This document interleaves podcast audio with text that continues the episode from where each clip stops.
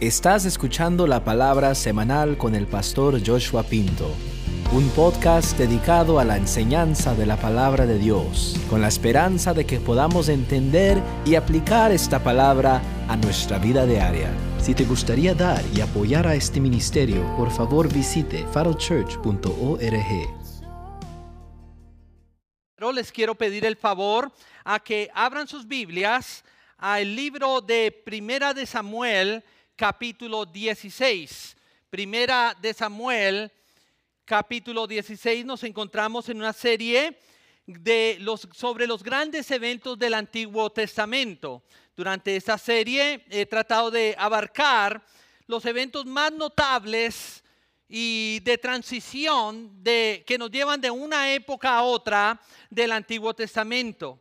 Y en estos momentos de nuestra serie nos encontramos en ese tiempo histórico donde la nación de Israel había acabado de pasar por el periodo de los jueces y había entrado al periodo de los reyes. El personaje transicional entre el periodo de los jueces y el periodo de los reyes fue un hombre llamado Samuel, quien fue el último juez de Israel y el primer profeta de Israel. Así que Samuel fue ese personaje quien introdujo a Israel a este periodo donde ellos tendrían un rey. Dios no quería que ellos tuvieran un rey. De hecho, Dios dijo, yo quiero seguir siendo su rey. Pero ellos dijeron, de todas maneras, no queremos que tú sigas siendo nuestro rey. Todas las demás naciones a nuestro alrededor tienen un rey, así de que Dios, nosotros queremos un rey. Entonces Dios les dijo, está bien, les voy a dar lo que ustedes me están pidiendo. Y Dios entonces les dio al rey Saúl. Si ustedes recuerdan, la última vez vimos que Dios tiene una voluntad perfecta. Pero a veces cuando no queremos estar completamente en la voluntad perfecta de Dios, Él tiene una voluntad que Él permite o consiente. Y hoy vamos a ver que Dios no solo tiene una voluntad permisiva, por ponerlo de, esa manera, sino que Él también tiene un otro plan completamente diferente. Esa fue precisamente la razón por la cual mientras que Saúl seguía siendo rey, el rey de Israel, Dios elige a otra persona a ser el próximo rey de Israel. Así que con eso en mente, yo quiero que hoy uh, prestemos atención a lo que el Espíritu Santo nos quiere decir, porque estaré iniciando un corto estudio de alrededor de cinco mensajes sobre la vida de David, más o menos como lo que hice con José. El último, ah, la última vez concluimos con Saúl y ahora entramos a este tiempo del el reinado de David. Y el título del mensaje de hoy es David, la persona que Dios usa. Y hoy vamos a aprender tres principios sobre el tipo de persona que Dios usa, el tipo de actitud que Dios evalúa, el tipo de cualidades que Dios busca y el tipo de entrenamiento que Dios provee. Entonces, como les pregunto todos los domingos, ¿cuántos quieren escuchar lo que el Espíritu Santo nos quiere decir en esta mañana? Amén. Muy bien, entonces entremos en materias y por favor abren sus ah, notas y abren sus Biblias y puede escribir. Número uno, vamos a ver el primer principio, la actitud. Dios evalúa el corazón. Les quiero leer Primera de Samuel 16, 1 al 7. Allá dice, entonces el Señor dijo a Samuel, ¿hasta cuándo has de llorar por Saúl? Habiéndolo yo desechado para que no reine sobre Israel. Llena de aceite el cuerno y ve yo te enviaré a Isaí de Belén, porque de entre sus hijos me he provisto de un rey. Samuel preguntó, ¿cómo voy a ir? Si Saúl se llega a enterar, me matará. El Señor respondió, toma contigo una vaquilla del ganado y di, he venido para ofrecer un sacrificio al Señor. Invita a Isaí al sacrificio, yo te enseñaré lo que has de hacer y tú me ungirás al que yo te diga. Samuel hizo lo que, dijo el Señor. Cuando llegó a Belén, los ancianos de la ciudad salieron a recibirlo temblando y preguntaron, ¿es pacífica tu venida? Él respondió, sí, es pacífica. Vengo para ofrecer un sacrificio al Señor. Purifíquense y vengan conmigo al sacrificio. Después de purificar a Isaí y a sus hijos, los invitó al sacrificio. Y aconteció que cuando ellos llegaron, él vio a Eliab y pensó, ciertamente su ungido está delante del Señor. Pero el Señor dijo a Samuel, no mires su apariencia ni lo alto de su estatura, pues yo lo he rechazado, porque el Señor no mira lo que mira el hombre el hombre mira lo que está delante de sus ojos, pero el Señor mira el corazón. La realidad es que Dios nos evalúa por nuestros corazones. ¿A qué me refiero al decir esto? Bueno, otra manera de decirlo es que Dios nos evalúa por nuestra actitud. Eso es lo que significa tener el corazón bien. Significa tener la actitud correcta hacia Dios, tener la actitud correcta hacia la vida y tener la actitud correcta hacia la realidad. Y Dios realmente mira lo que está en el interior de cada persona. Él no mira lo que está en el exterior. Y este principio se establece claramente en el versículo que les leí, que se lo quiero volver a leer, de 1 Samuel 16:7. Allá dice, el hombre mira lo que está delante de sus ojos, pero el Señor mira el corazón. Entonces examinemos dos elementos importantes sobre este primer principio. El primero es que el ser humano mira siempre la apariencia. ¿Cierto que sí? Nuestro mundo es muy diferente a Dios y al mundo de Dios. En otras palabras, nosotros somos totalmente opuestos a la forma en que Dios es. Note que Samuel estaba mirando la apariencia.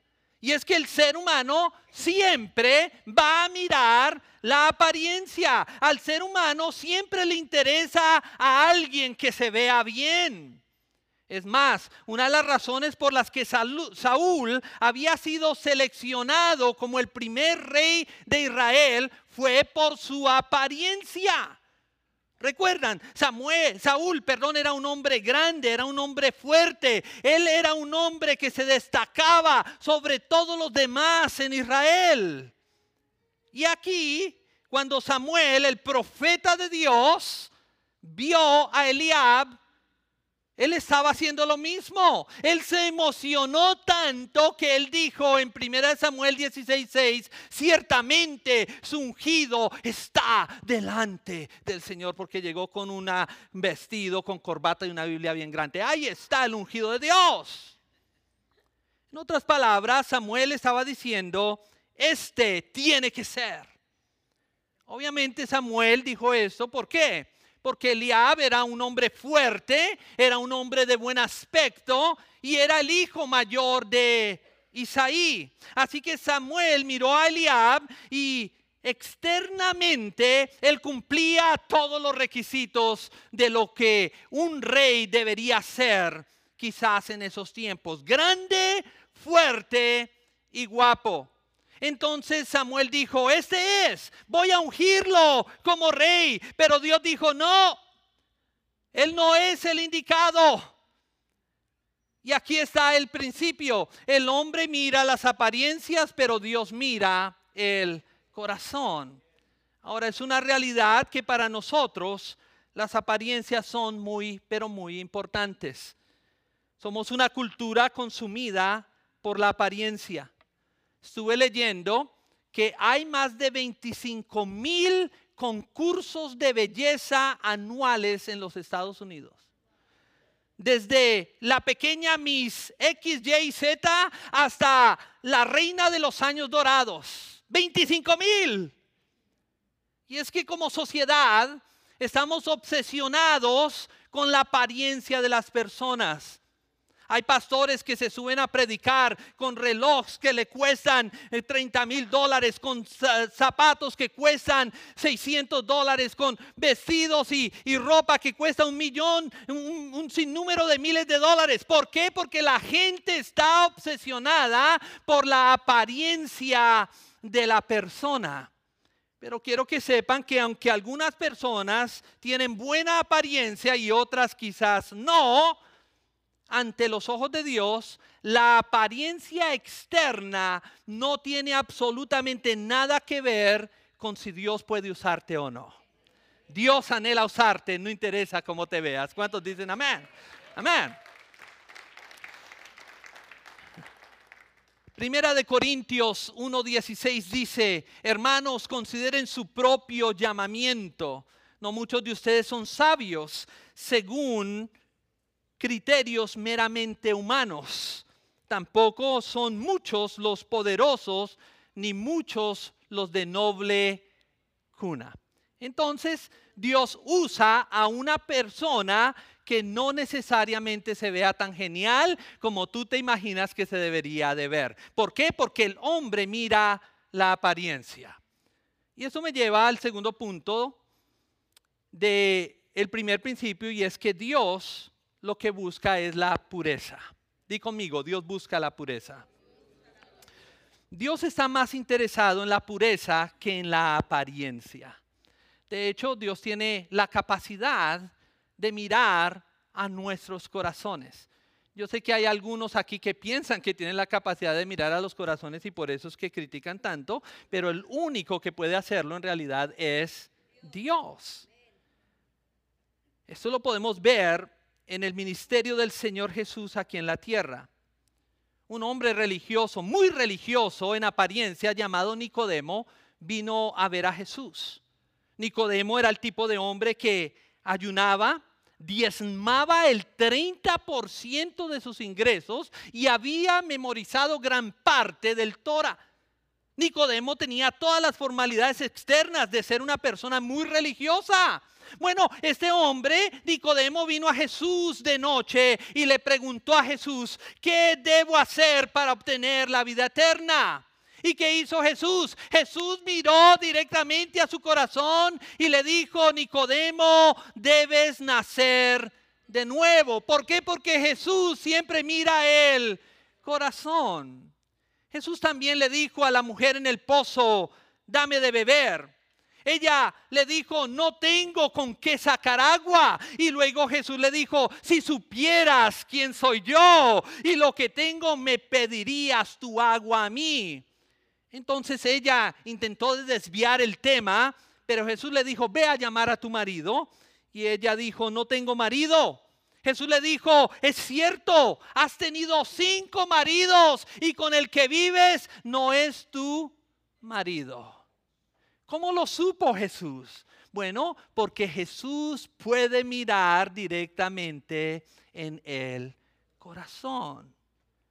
Luego un día Jesús llegó a la ciudad de Jericó y allí había un hombre odiado por la mayoría de la gente en Jericó. Él era un hombre pequeño de estatura llamado Saqueo. Y cuando Jesús iba caminando por Jericó, Saqueo se subió a un árbol para ver a Jesús. Y resulta que cuando Jesús iba caminando por Jericó, miró hacia arriba para ver a Saqueo. Pero Jesús no miró su apariencia, no miró su cuenta bancaria, no miró su pasado. Jesús miró directamente a su corazón. Y Jesús le dijo, Saqueo, eres un hombre que tienes hambre de, de, justicia. Hoy ha llegado la salvación a tu casa. ¡Wow! Jesús mira el corazón. Es maravilloso saber que Jesús no mira la apariencia. Imagínese si el Señor mirara la apariencia, este pobre calvo, que sería de él? Ah,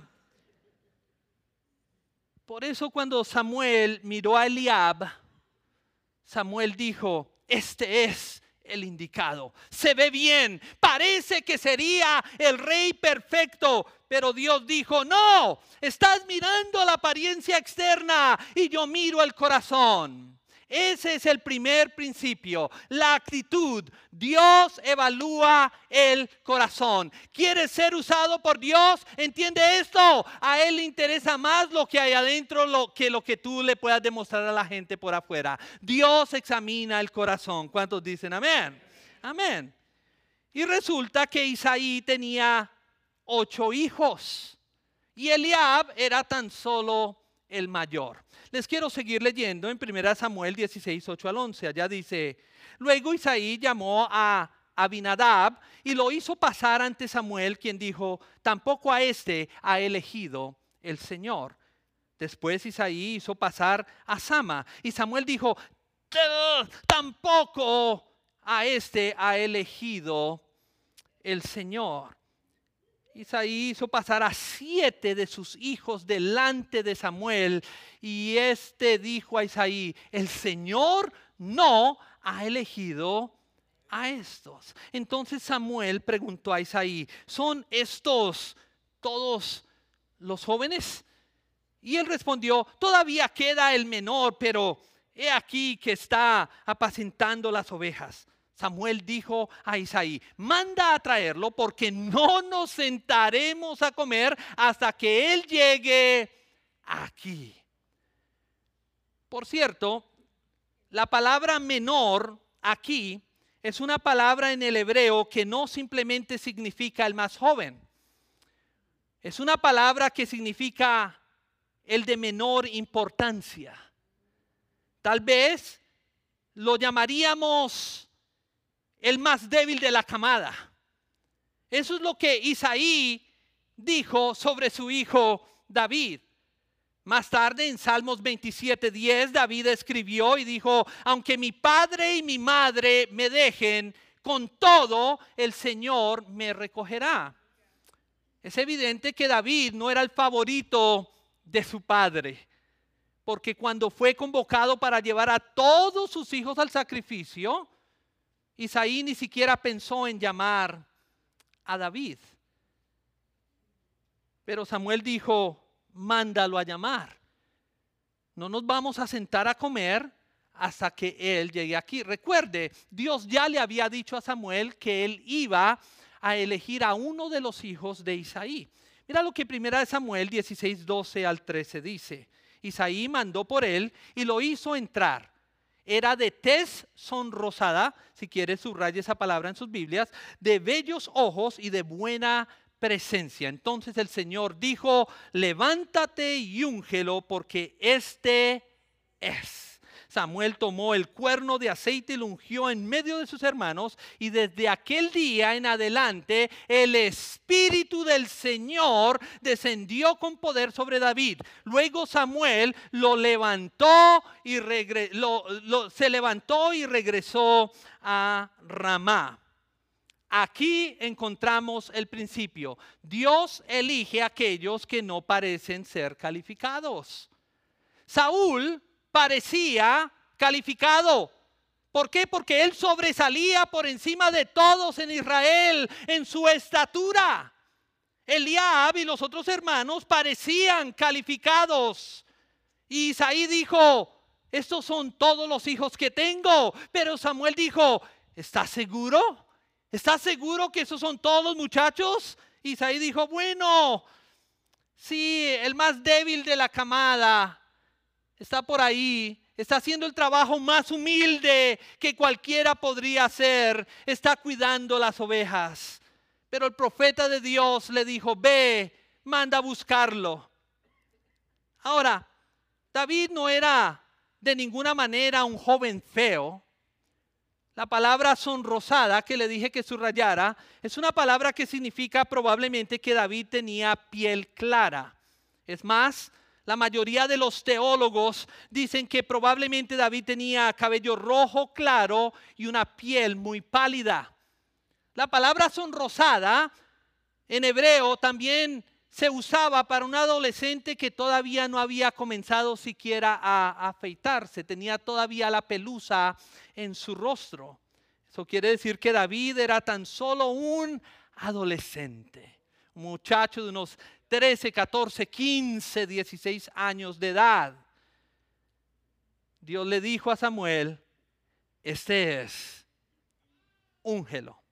Así que Samuel hizo que David se arrodillara. Luego Samuel tomó el cuerno con aceite de oliva y lo vertió sobre la cabeza de David. El aceite cayó del cabello hasta sus hombros y eso fue simbólico de la llenura del Espíritu Santo que vendría sobre David. Y la Biblia dice en 1 Samuel 16, 13 que el Espíritu del Señor descendió con poder sobre David. Dios evalúa el corazón. ¿Cuántos dicen amén? Esto me lleva a mi segundo principio y son las cualidades. Ya vimos lo primero, la actitud. Dios evalúa el corazón. Ahora vamos a ver dos, las cualidades. Y es que Dios busca a personas piadosas. Dile a tu vecino, Dios busca a personas piadosas. Aparentemente, aunque David no tenía la apariencia externa, él tenía cualidades internas. Y la pregunta es, ¿cuáles son las cualidades que Dios busca en alguien que Él quiere usar? Bueno, permítame darte tres, porque creo que esas son tres cualidades que todos nosotros deberíamos esforzarnos por tener en nuestras vidas si queremos ser útiles para Dios. La primera cualidad es que David tenía un corazón para Dios. David tenía un corazón para Dios. La Biblia dice en Segunda de Crónicas 16, 9, porque los ojos del Señor recorren toda la tierra para fortalecer a los que tienen un corazón íntegro para con Él. Yo quiero que por un instante se imagine conmigo a Dios. A Dios desde el cielo, mirando a casi 8 mil millones de personas aquí en la tierra, y Él, Dios, estaba, eh, está intensamente buscando a un hombre, a una mujer, a un adolescente, a un niño cuyo corazón no sea perfecto, pero sí perfectamente dirigido hacia Él. Un corazón que se extienda y diga, Dios, yo quiero vivir para ti. Quiero servirte, quiero amarte. Mi corazón está bien. Se ha dicho que David era un hombre conforme al corazón de Dios. ¿Cuántos han escuchado esa, esa referencia? Bueno, ustedes no, no sé si ustedes sabían, pero esa descripción solo aparece en la Biblia dos veces, nada más. La última vez les dije que Saúl había cometido tres errores y el primer error que Saúl había cometido fue el error de la impaciencia. Entonces, después de que Saúl fue impaciente y no esperó a Samuel para que ofreciera el sacrificio, esto fue lo que Dios le dijo a Saúl en 1 Samuel 13:14. Dios le dijo, pero ahora te digo que tu reino no permanecerá. El Señor ya está buscando un hombre conforme al corazón, a su corazón, y lo ha designado gobernante de su pueblo, pues tú no has obedecido. Esa es la primera referencia. Note que desde ese entonces, desde que Saúl desobedeció, Dios quería un hombre conforme a su corazón y Saúl no era ese hombre. Saúl era un hombre conforme al corazón del pueblo. No obstante, David era un hombre que se estaba construyendo y era un hombre conforme al corazón de Dios. Y esto causa unas preguntas. ¿Qué es más importante para ti, mi amado hermano, mi amada hermana? ¿Lo que otras personas dicen y piensan de ti? ¿O, o lo que Dios dice de ti? Actúas de cierta manera porque sabes que hará que las personas piensen de ti de una manera específica. Uy, es para que no piensen que yo sea de la fucha. O, o, o estás interesado en complacer y honrar a Dios y no en complacer y honrar a cualquier otra persona. Escucha lo que voy a decir. No importa a quién desagrades, pero si desagradas a Dios, no importa a quién agrades en esta vida. La segunda vez que la Biblia menciona la frase un hombre conforme al corazón de Dios es en el Nuevo Testamento. Se encuentra en Hebreos 13, cuando Pablo estaba predicando en Antioquía de Prisidia. En esa predicación Pablo estaba haciendo una evaluación y dio una versión condensada del Antiguo Testamento y habló sobre David y dijo en Hechos 13:22, después de quitarlo, les levantó por rey a David, de quien dijo, dio testimonio diciendo, he hallado a David, hijo de Isaí, hombre conforme a mi corazón, corazón quien hará toda mi voluntad. Esta es la segunda referencia. Ahora, mientras yo meditaba en estos pasajes, yo decía, wow, ¿cómo me gustaría que la gente dijera eso de mí? ¿No te gustaría que la gente dijera eso de ti? Ah, cuando yo muera, a mí me gustaría que dijeran, Joshua fue un buen esposo, fue un buen padre y fue un buen pastor. Pero realmente lo que me encantaría que la gente dijera es que Joshua fue un hombre que buscaba el corazón de Dios, que quería complacer a Dios.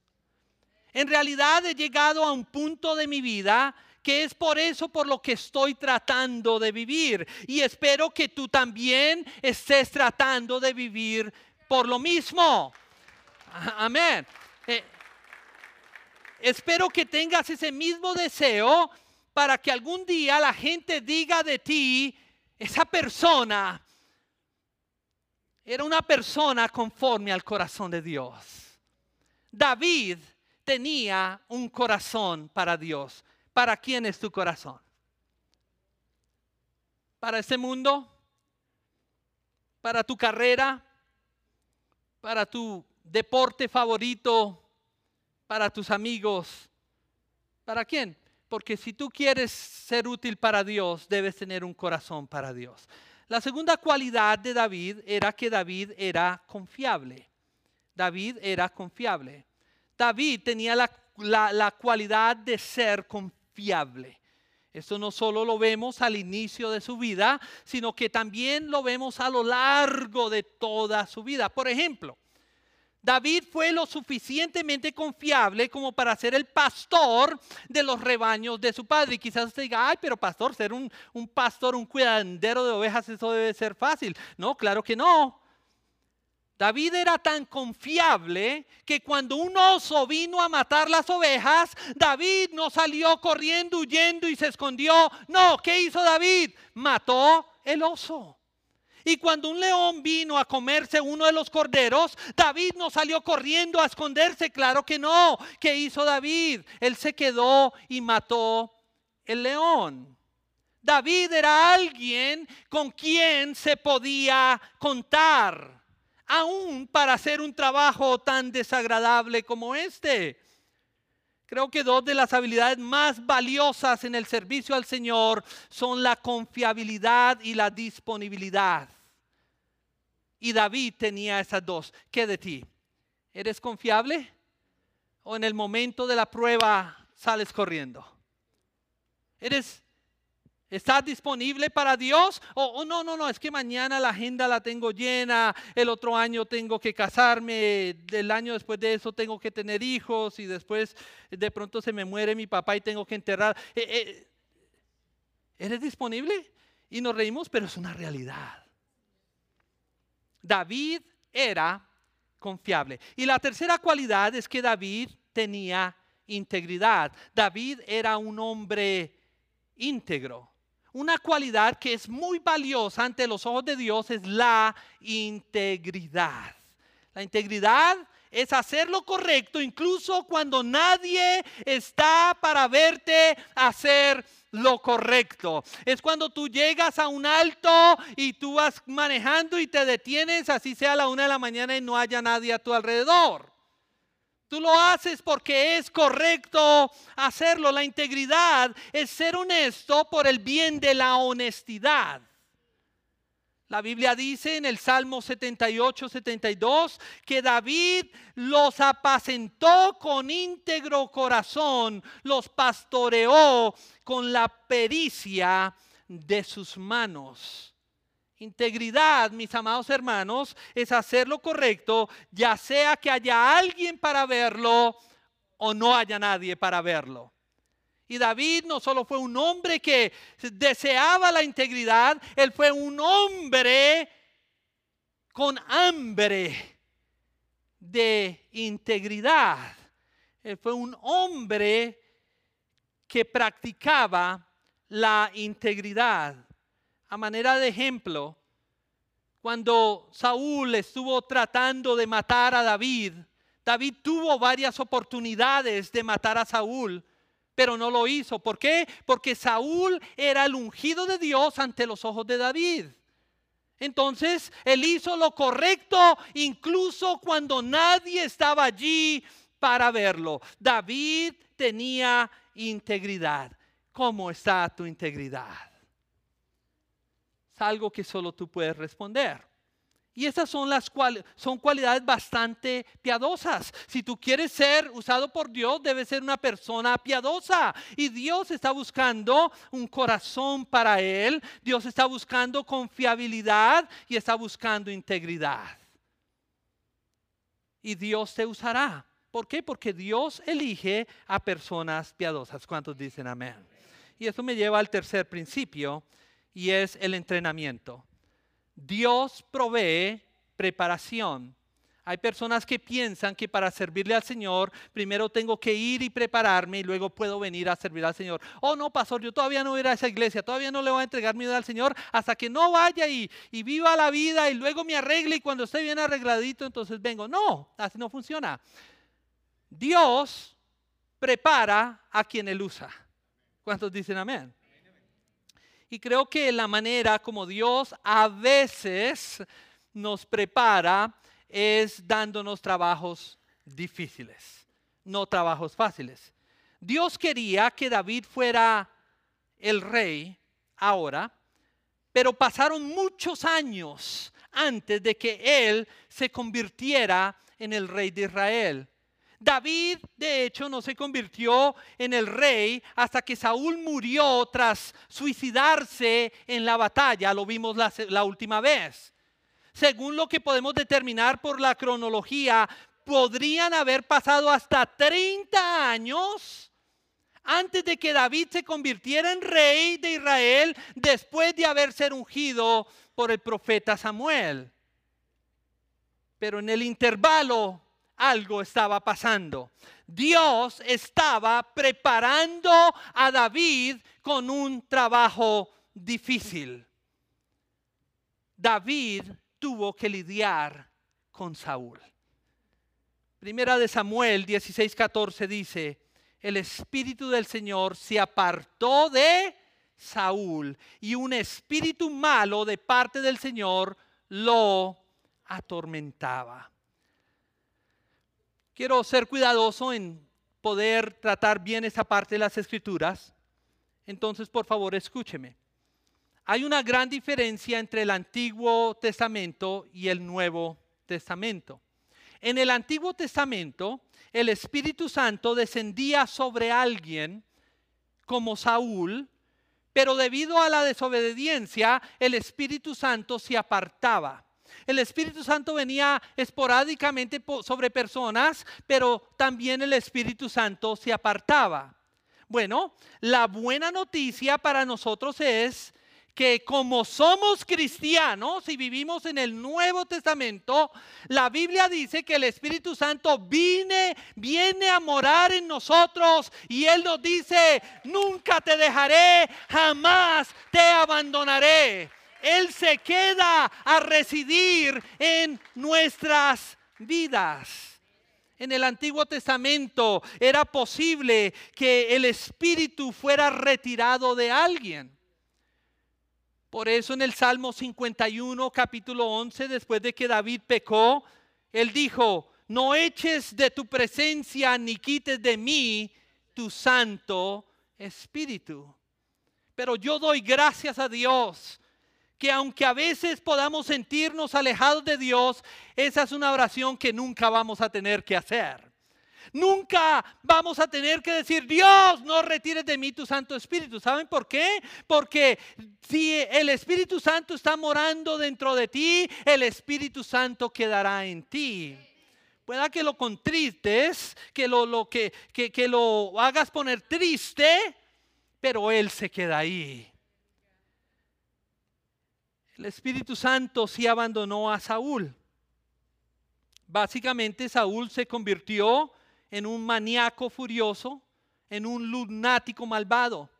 De hecho, Saúl se volvió tan difícil de manejar que lo único que lo calmaba o lo tranquilizaba era cuando él escuchaba música. ¿Sabían eso?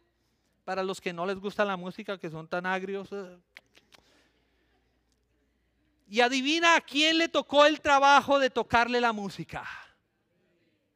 Les quiero leer 1 Samuel 16, versículo 19, luego salto al 21 y luego al 23. Allá dice, Saúl envió mensajeros a Isaí diciendo, envíame a tu hijo David, el que está con las ovejas. Versículo 21, cuando David vino a Saúl, se quedó a su servicio. Y versículo 23, y sucedía que cuando el espíritu malo de parte de Dios venía sobre Saúl, David tomaba el arpa y la tañía con su mano, y Saúl hallaba alivio y se sentía mejor. Así el espíritu malo se apartaba de él.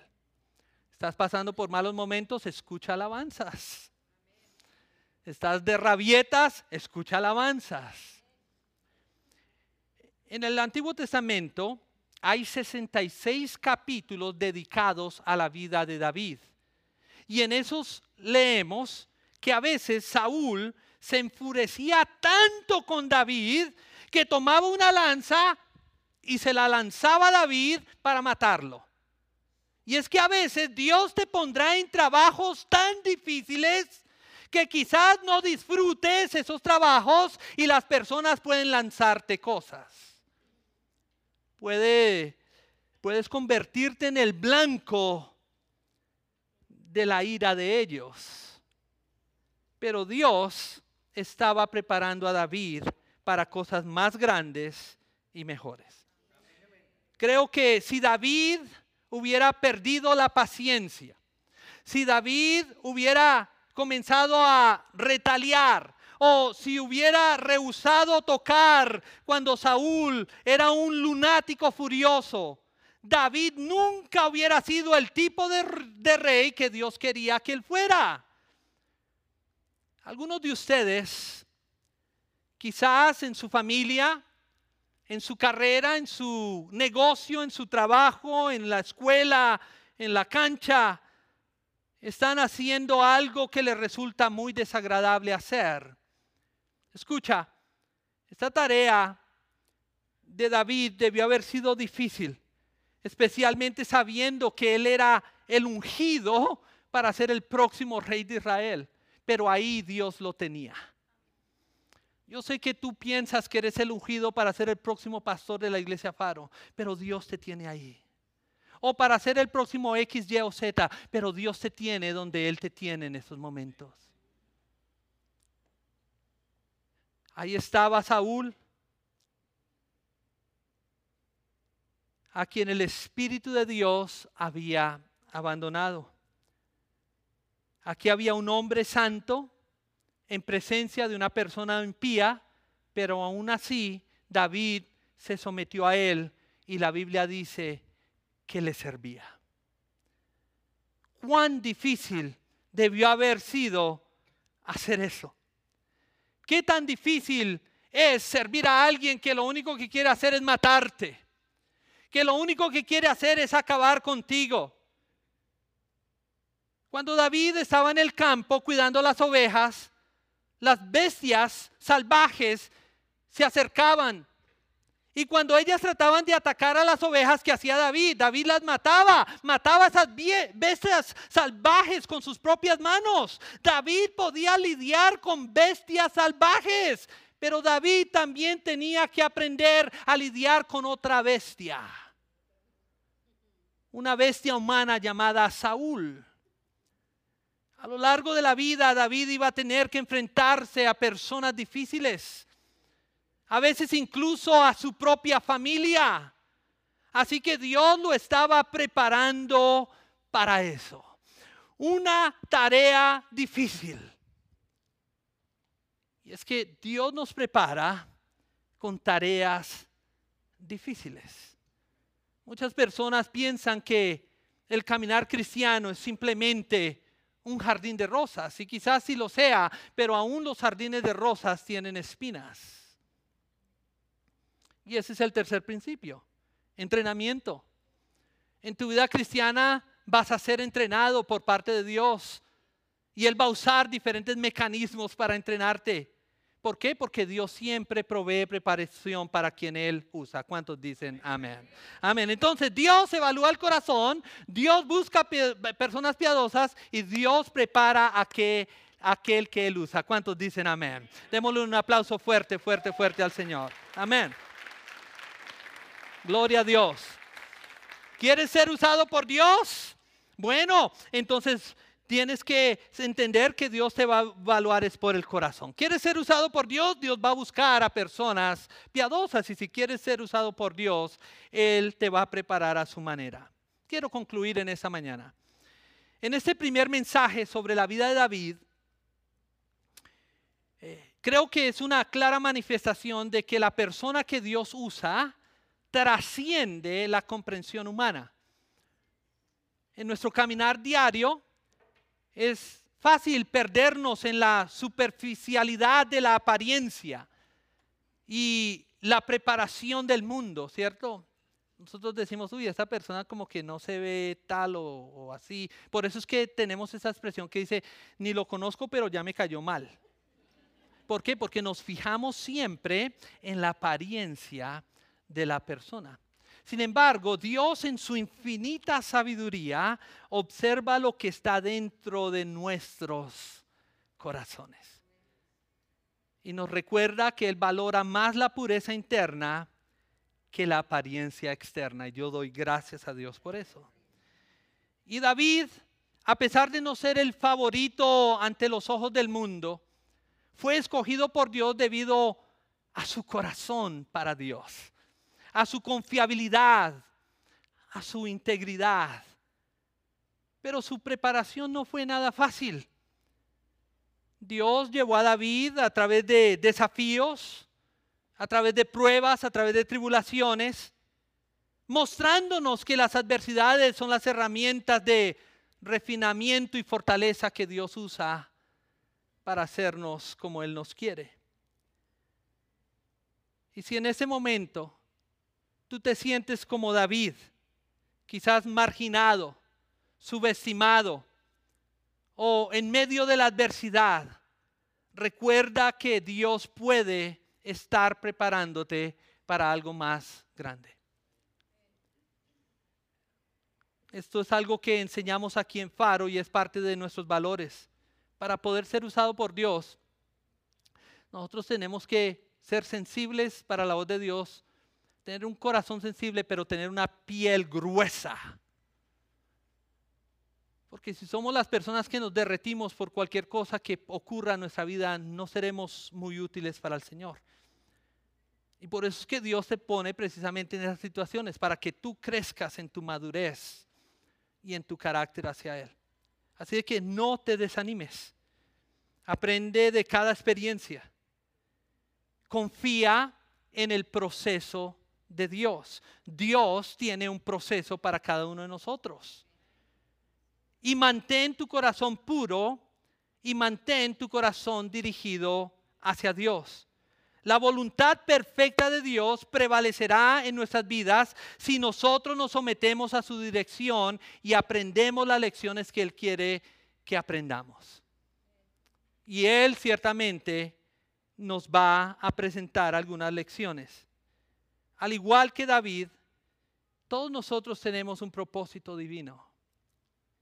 Yo no sé si usted prestó atención cuando yo oré por ah, Sofía, pero yo estoy convencido que cuando una persona nace y le entrega su vida a Cristo, Dios deposita en esa persona un propósito divino.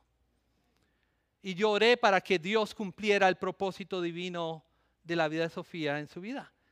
Y ese debe ser nuestro anhelo también, porque todos nosotros tenemos, tal como David, un propósito divino. Simplemente que debemos encontrarlo, buscarlo y hacerlo.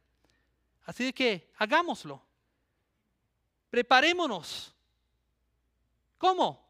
Preparando nuestro corazón, teniendo un corazón puro y estando dispuestos a enfrentar los desafíos que Él nos presente, para que cuando Él nos llame a hacer el trabajo, estemos listos para hacer su obra. ¿Cuántos dicen amén? ¿Por qué no nos ponemos en pie en este lugar?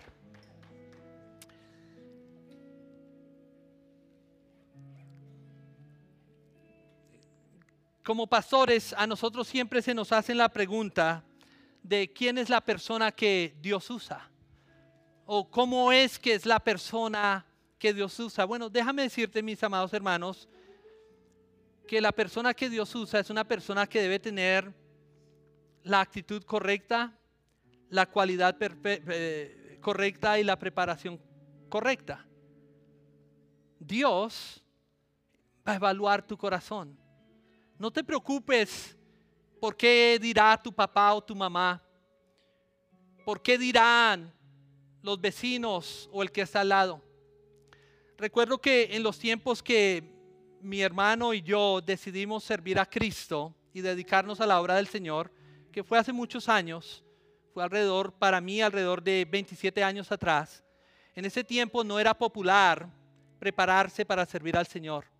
De hecho, el prepararse para ser un pastor era visto como algo degradante, porque los pastores siempre pasan hambre, no les va re mal. Y entonces el tomar una decisión de prepararme para servir al Señor no era quizás la decisión más acertada para otras personas. Nuestros padres obviamente siempre oraron por eso. Pero creo que temprano en nuestra edad nos dimos de cuenta que Dios o a Dios no le interesa lo que los demás piensen, lo que a Dios le interesa es el corazón. Y te pregunto, ¿cómo está tu corazón? Lo otro es que Dios busca personas piadosas. Tienes que entender eso. Dios busca personas que tengan el, el corazón no perfecto, pero sí correctamente direccionado hacia Él. Porque nadie es perfecto, no hay perfecto ni uno. Todos hemos fallado y fracasado, aún sus propios pastores, pero tenemos el corazón dirigido hacia la persona correcta, hacia Dios. ¿Cómo está tu corazón? Porque Dios busca personas piadosas. Y lo otro que tienes que entender es que Dios prepara a quien Él usa. Y eso quiere decir que vamos a tener que enfrentar situaciones a veces no muy buenas hablaba con mi esposa Jane hace unos meses atrás y yo le decía que yo creo que mi situación del cáncer, cuando fui diagnosticado con cáncer en etapa 4 y cuando el doctor me dijo que me quedaban dos años de vida, para mí eso fue preparación. Dios me estaba preparando. Yo nunca demandé ni le dije al Señor, tú me tienes que sanar. Al contrario, ustedes me escucharon aquí cuando vine a darle las noticias. Le dije, el Señor, así el Señor me lleve o, o el Señor me deje, seguiré amándole y sirviéndole. Pero es parte de la preparación que todos nosotros debemos pasar para poder ser usados por Dios. Y Dios usa todo tipo de preparaciones, pero la mayoría de ellas a veces es la adversidad entonces, si tú estás pasando por uno de esos momentos, no te preocupes. Dios está en control. ¿Cuántos dicen amén? Entonces, quiero orar por nosotros. No sé cuántos de ustedes el día de hoy deseen servir al Señor. O quizás para que lo escuche de otra manera y, no diga, uy, eso de servir al Señor suena como mucho trabajo. No, de ser útiles para el Señor. si tú verdaderamente quieres ser útil para el Señor, ¿por qué no tú elevas tus manos al Señor y le vamos a pedir a Él a que haga de nosotros esos instrumentos que Él quiere que seamos? Y que nos ayude en medio de nuestra debilidad. Señor Jesús, tú eres el único que puede ver el corazón. Nosotros los seres humanos vemos la apariencia, pero tú eres el único que puedes ver más allá, como lo hiciste con la mujer en el pozo, como lo hiciste con Nicodemo, como lo hiciste con Saqueo. Tú vistes más allá. Tú vistes el corazón. Y tú estás viendo esos corazones que anhelan y desean ser útiles para ti. Te pido, Señor, que tú puedas comenzar a forjar en ellos cualidades piadosas, que en ellos pueda haber integridad, que en ellos pueda haber disponibilidad, que en ellos pueda haber un corazón deseoso para ti y para tu servicio. Y te pido, Señor, que cuando tú los estés preparando, que ellos puedan entender que tú estás en control de todas las cosas. Que independientemente de lo que pueda venir hacia o sobre nosotros, tú estás en control porque tú eres soberano. Y no hay nadie como tú. Así de que no importa dónde se encuentren ellos en esta jornada de tratar de encontrar su lugar de utilidad para ti, Señor. Te pido que los bendigas. Te pido que los ayudes. Te pido que le des la gracia para poder decir, Señor, heme aquí, úsame a mí. Así que como su pastor, yo los bendigo. Yo pido, Señor, que tu gracia sea sobre cada uno de ellos, Señor. Que tu Espíritu Santo pueda estar en ellos. Si alguno de ellos ha entristecido a tu espíritu, reaviva el don de tu espíritu en ellos. Aviva la llama de ti en ellos, Señor. Y haz lo que tú has propuesto hacer en su vida de antemano. Todo eso lo pido en el glorioso nombre de Jesucristo. Y el pueblo de Dios dice, amén, y amén. Gracias por escuchar. Suscríbete y no te pierdas el episodio de la próxima semana. Si deseas visitarnos, Faro Church se encuentra en 15 Spectrum Point Drive, Lake Forest, California. Nuestros servicios son todos los domingos a las 9 de la mañana. Si te gustaría dar y apoyar a este ministerio, por favor visite farochurch.org.